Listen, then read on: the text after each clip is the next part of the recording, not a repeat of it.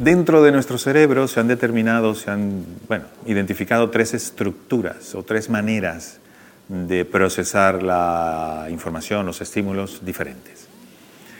Tenemos un, un, cerebro reptiliano, le suelen llamar, o primitivo, que está conectado con la columna vertebral y otros órganos, que procesa la información que nos hace estar vivos, que nos permite vivir.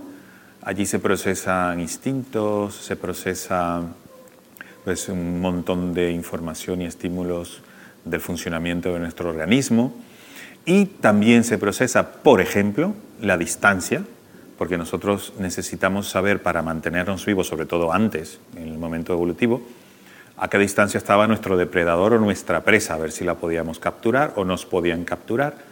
Y la visión también, por supuesto, el oído, ahí se procesa mucha información de ese tipo para mantenerlos, mantenernos vivos. Y ese cerebro lo, lo, compartimos con, incluso se llama reptiliano porque los reptiles también tienen ese cerebro.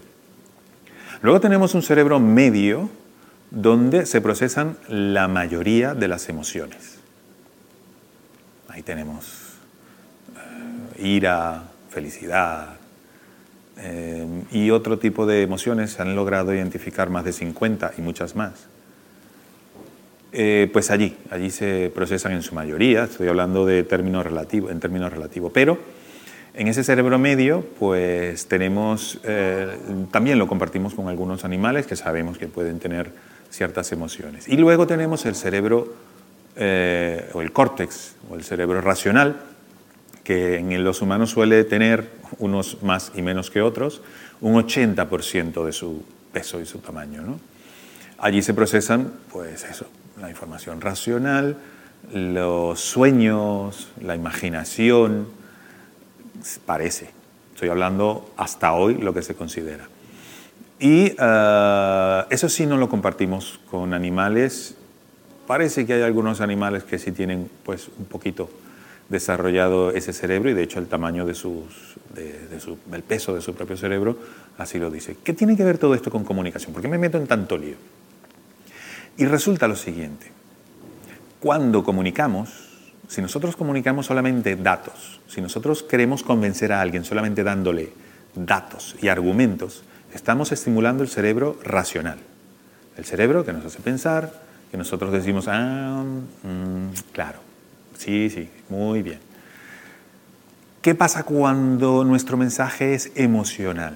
Cuando hacemos un vídeo y sacamos aquella ventana lloviendo con la niña asomada en la ventana, esas gotas de lluvia cayendo, allí ya estamos estimulando el cerebro emocional. Y allí el mensaje es mucho más intenso que solo en el racional. ¿Y qué pasa cuando estimulamos los instintos? Hambre, por ejemplo, el instinto de supervivencia. Amigo, que el mensaje es impresionantemente persuasivo. Y eso lo sabemos los que trabajamos en comunicación, los que trabajamos en comunicación política, etc. Sabemos que esos estímulos son impresionantemente efectivos. Os iré hablando en más vídeos sobre estos tres tipos de estímulos a estos tres cerebros. Un abrazo, hasta luego.